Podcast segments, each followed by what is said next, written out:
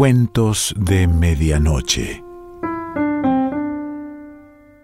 Hoy voy a leerte el principio de una novela titulada El Hablador de Mario Vargas Llosa. Bueno, si te engancha, después la buscas y la lees completa.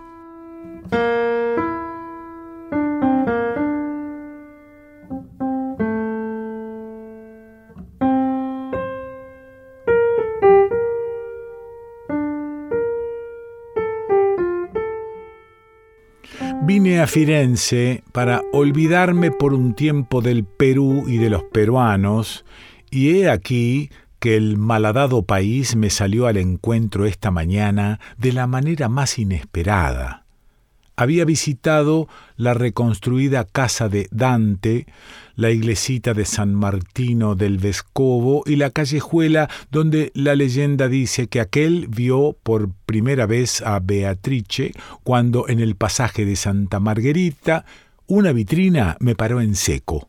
Arcos, flechas, un remo labrado, un cántaro con dibujos geométricos y un maniquí embutido en una cushma de algodón silvestre.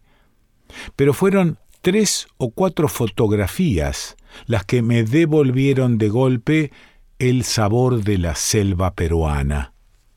Los anchos ríos, los corpulentos árboles, las frágiles canoas, las endebles cabañas sobre pilotes y los almácigos de hombres y mujeres semidesnudos y pintarrajeados contemplándome fijamente desde sus cartulinas brillantes. Naturalmente entré, con un extraño cosquilleo y el presentimiento de estar haciendo una estupidez, arriesgándome por una curiosidad trivial a frustrar de algún modo el proyecto tan bien planeado y ejecutado hasta ahora, leer a Dante y Machiavelli y ver pintura renacentista durante un par de meses, en irreductible soledad, a provocar una de esas discretas hecatombes que de tanto en tanto ponen mi vida de cabeza. Pero naturalmente entré. La galería era minúscula, un solo cuarto de techo bajo, en el que para poder exhibir todas las fotografías habían añadido dos paneles atiborrados también de imágenes por ambos lados. Una muchacha flaca, de anteojos, sentada detrás de una mesita, me miró. ¿Se podía visitar la exposición? I nativi della foresta amazzonica? Certo, avanti, avanti. No había objetos en el interior de la galería, solo fotos, lo menos una cincuentena, la mayoría bastante grandes. Carecían de leyendas, pero alguien, acaso el mismo Gabriele Malfatti, había escrito un par de cuartillas indicando que las fotografías fueron tomadas en el curso de un viaje de dos semanas por la región amazónica de los departamentos del Cusco y de Madre de Dios en el oriente peruano. El artista se había propuesto describir sin demagogia ni esteticismo la existencia cotidiana de una tribu que hasta hacía pocos años vivía casi sin contacto con la civilización, diseminada en unidades de una o dos familias. Solo en nuestros días comenzaba a agruparse en esos lugares documentados por la muestra, pero muchos permanecían aún en los bosques. El nombre de la tribu estaba castellanizado sin errores. Los machiguengas. Las fotos materializaban bastante bien el propósito de Malfatti. Allí estaban los machiguengas lanzando el arpón desde la orilla del río o semiocultos en la maleza preparando el arco en pos del ronzoco o la huangana. Allí estaban recolectando yucas en los diminutos sembradíos desparramados en torno a sus flamantes aldeas, acaso las primeras de su larga historia, rozando el monte a machetazos y entreverando las hojas de las palmeras para techar sus viviendas una ronda de mujeres tejía esteras y canastas. Otra preparaba coronas, engarzando vistosas plumas de loros y guacamayos en aros de madera. Allí estaban, decorando minuciosamente sus caras y sus cuerpos con tintura de achiote, haciendo fogatas, secando unos cueros, fermentando la yuca para el masato en recipientes en forma de canoa. Las fotos mostraban con elocuencia cuán pocos eran en esa inmensidad de cielo, agua y vegetación que los rodeaba, su vida frágil, frugal, su aislamiento, su arcaísmo, su indefensión. Era verdad, sin demagogia ni esteticismo. Esto que voy a decir no es una invención a posteriori ni un falso recuerdo. Estoy seguro de que pasaba de una foto a la siguiente con una emoción que en un momento dado se volvió angustia. ¿Qué te pasa? ¿Qué podrías encontrar en estas imágenes que justifique semejante ansiedad? Desde las primeras fotos había reconocido los claros, donde se alzan nueva luz y nuevo mundo. No hacía tres años que había estado en ellos, e incluso al ver una panorámica del último de estos lugares, la memoria me resucitó en el acto la sensación de catástrofe con que viví el aterrizaje acrobático que hicimos allí, aquella mañana en el Cessna del Instituto Lingüístico esquivando niños machiguengas. También me había parecido reconocer algunas caras de los hombres y mujeres con quienes, ayudado por Mr. Schnell, conversé. Y esto fue una certidumbre cuando en otras de las fotografías vi, con la misma barriguita hinchada y los mismos ojos vivos que conservaba en mi recuerdo, al niño de boca y nariz comidas por la uta. Mostraba a la cámara, con la misma inocencia y naturalidad con que nos lo había mostrado a nosotros, ese hueco con colmillos, paladar y amígdalas que le daba un aire de fiera misteriosa. La fotografía que esperaba desde que entré a la galería apareció entre las últimas. Al primer golpe de vista se advertía que aquella comunidad de hombres y mujeres sentados en círculo, a la manera amazónica, parecida a la oriental, las piernas en cruz, flexionadas horizontalmente, el tronco muy erguido, y bañados por una luz que comenzaba a ceder, de crepúsculo tornándose noche, estaba hipnóticamente concentrada. Su inmovilidad era absoluta todas las caras se orientaban, como los radios de una circunferencia, hacia el punto central. Una silueta masculina que, de pie en el corazón de la ronda de machiguengas imantados por ella, hablaba, moviendo los brazos. Sentí frío en la espalda. Pensé cómo consiguió este Malfatti que le permitieran, cómo hizo para... Bajé acerqué mucho la cara a la fotografía, estuve viéndola, oliéndola, perforándola con los ojos y la imaginación, hasta que noté que la muchacha de la galería se levantaba de su mesita y venía hacia mí inquieta. Haciendo un esfuerzo por serenarme, le pregunté si las fotografías se vendían. No, creía que no.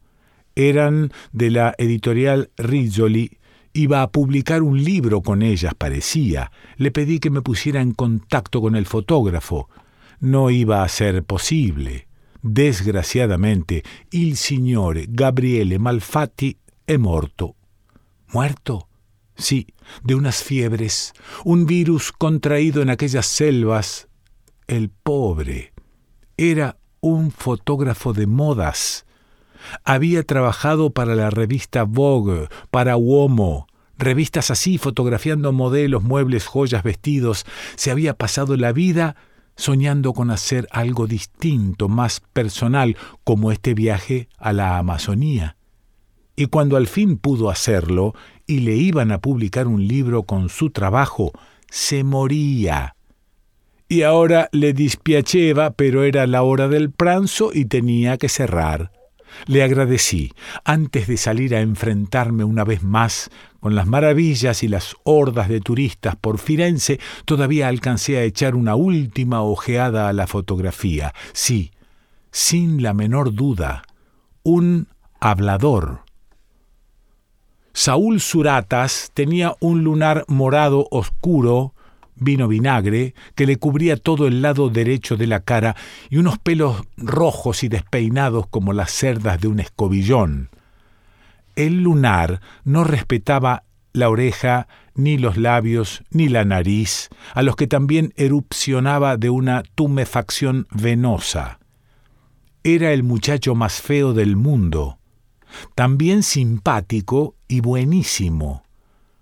No he conocido a nadie que diera de entrada como él esa impresión de persona tan abierta, sin repliegues, desprendida y de buenos instintos, nadie que mostrara una sencillez y un corazón semejantes en cualquier circunstancia.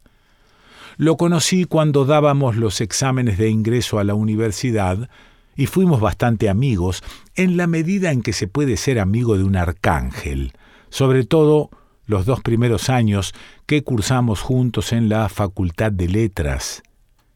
El día en que lo conocí me advirtió, muerto de risa, señalándose el lunar, me dicen mascarita, compadre, a que no adivinas por qué con este apodo lo llamábamos también nosotros en San Marcos. Había nacido en Talara y compadreaba a todo el mundo. Palabras y dichos de la jerga callejera brotaban en cada frase que soltaba, dando incluso a sus conversaciones íntimas un aire de chacota. Su problema, decía, era que su padre había ganado demasiado con el almacén allá en el pueblo, tanto que un buen día decidió trasladarse a Lima. Y desde que se habían venido a la capital, al viejo le había dado por el judaísmo no era muy religioso allá en el puerto piurano que Saúl recordara. Alguna vez lo había visto leyendo la Biblia, sí, pero nunca se preocupó de inculcarle a Mascarita que pertenecía a otra raza y a otra religión que la de los muchachos del pueblo. Aquí en Lima, en cambio, sí. ¡Qué vaina! A la vejez viruelas, o mejor dicho, la religión de Abraham y Moisés. Pucha, nosotros éramos unos suertudos siendo católicos. La religión católica era un pan con mantequilla de simple, una misita de media hora cada domingo y unas comuniones cada primer viernes de mes que se pasaban al vuelo. Él, en cambio, tenía que zambullirse los sábados en la sinagoga horas y horas, aguantando los bostezos y fingiendo interesarse por los sermones del rabino que no entendía ni jota para no decepcionar a su padre, quien después de todo era eh, viejón y buenísima gente. Si Mascarita le hubiera dicho que hacía tiempo había dejado de creer en Dios y que, en resumidas cuentas, eso de pertenecer al pueblo elegido a él le importaba un comino, al pobre don Salomón le hubiera dado un patatús. Conocí a don Salomón no mucho después que a Saúl un domingo. Este me había invitado a almorzar. La casa estaba en Breña, a la espalda del colegio La Salle, en una transversal alicaída de la avenida Arica. Era una vivienda profunda, repleta de muebles viejos y con un lorito hablador de nombre y apellidos kafkianos que repetía todo el tiempo el apodo de Saúl, Mascarita, Mascarita. Padre e hijo vivían solos, con una sirvienta que se había venido con ellos de Talara y que además de hacerles la cocina, ayudaba a don Salomón en la tienda de abarrotes que había abierto en Lima. Esa, la de la tela metálica con una estrella de seis puntas, compadre, se llama la estrella por la estrella de David, ¿te das cuenta? Me impresionaron el afecto y las atenciones que Mascarita prodigaba a su padre, un anciano curvo, sin afeitar, que arrastraba unos pies deformados por los juanetes en unos zapatones que parecían coturnos romanos. Hablaba español con fuerte acento ruso o polaco, y eso que, me dijo, llevaba ya más de veinte años en el Perú. Tenía un aire socarrón y simpático. Yo de chico quería ser trapecista de circo, pero la vida acabó metiéndome de mercachifle. Vea usted qué decepción. ¿Era Saúl su único hijo? Sí, lo era. ¿Y la madre de Mascarita? Había muerto a los dos años de trasladarse la familia a Lima. Hombre, qué pena. A juzgar por esa foto tu mamá debía ser muy joven, ¿no, Saúl? Sí, lo era. Bueno, por una parte, Claro que a Mascarita le apenaba su muerte, pero por otra tal vez hubiera sido mejor para ella cambiar de vida, porque su pobre vieja sufría muchísimo en Lima. Me hizo señas de que me acercara y bajó la voz, precaución inútil, porque habíamos dejado a don Salomón profundamente dormido en una mecedora del comedor y nosotros conversábamos en su cuarto, para decirme mi mamá era una criollita de Talara que el viejo se levantó al poco tiempo de llegar como refugiado. Parece que la tuvo arrejuntada nomás, hasta que nací yo. Solo entonces se casaron. ¿Te imaginas lo que es para un judío casarse con una cristiana? Con lo que llamamos una goye.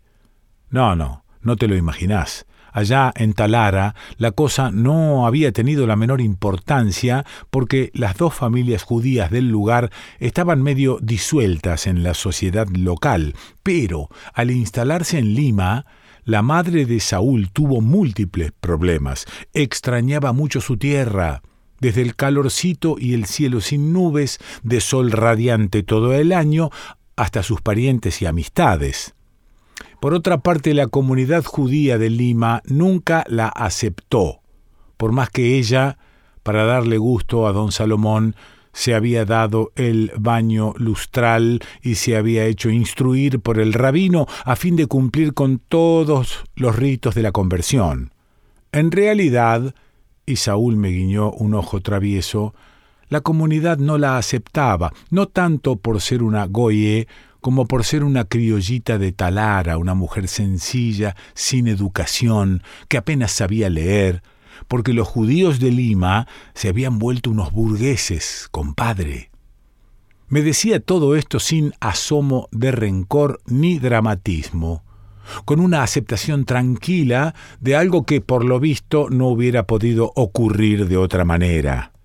Yo y mi vieja nos llevábamos como uña y carne, ella también se aburría como ostra en la sinagoga y sin que don Salomón se diera cuenta, para que esos sábados religiosos se pasaran más rápido, jugábamos disimuladamente al Po. A la distancia, ella se sentaba en la primera fila de la galería y yo abajo con los hombres. Movíamos las manos al mismo tiempo y a veces nos venían ataques de risa que espantaban a los piadosos se la había llevado un cáncer fulminante en pocas semanas, y desde su muerte a don Salomón se le vino al mundo abajo. Ese viejito que has visto ahí durmiendo la siesta era hace un par de años un hombre entero, lleno de energía y amor a la vida. La muerte de mi vieja lo demolió. Saúl había entrado a San Marcos a seguir abogacía para dar gusto a don Salomón.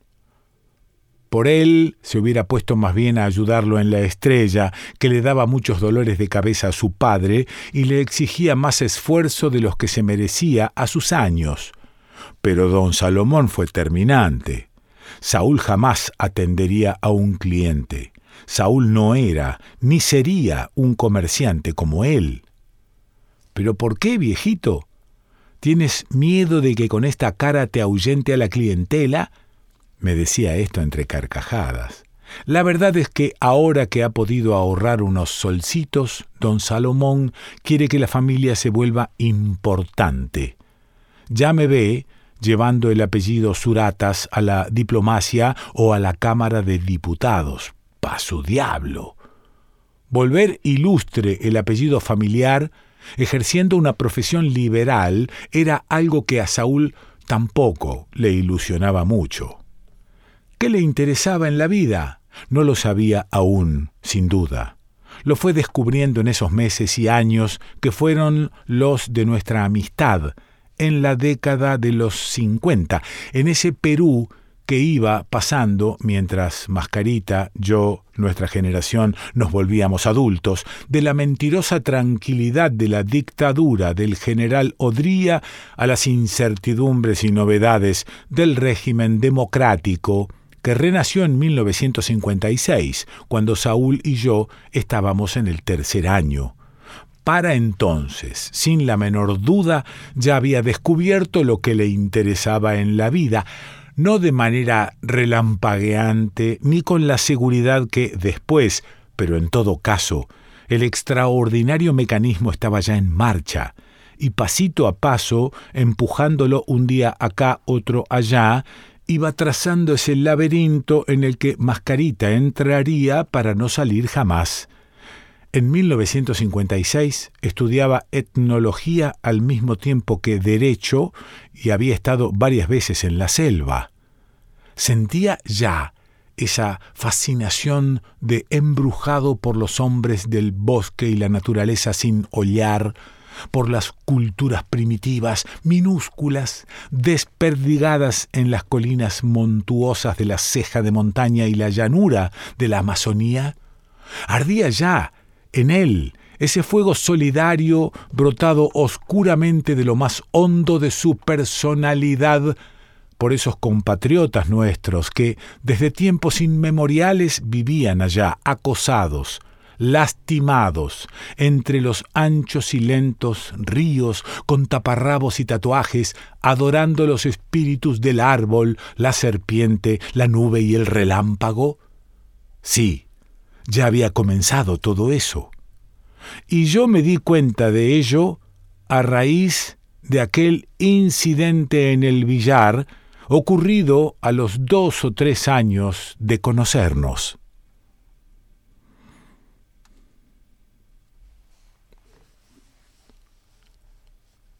Esto que te he leído es la primera parte de la novela El hablador de Mario Vargas Llosa. Si te enganchó, búscala y léela completa.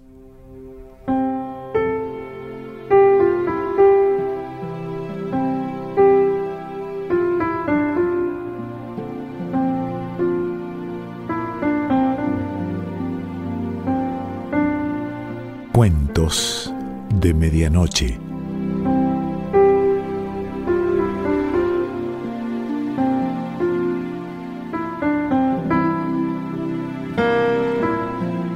Selección Pancho Mondino. Idea y lectura Quique Pessoa.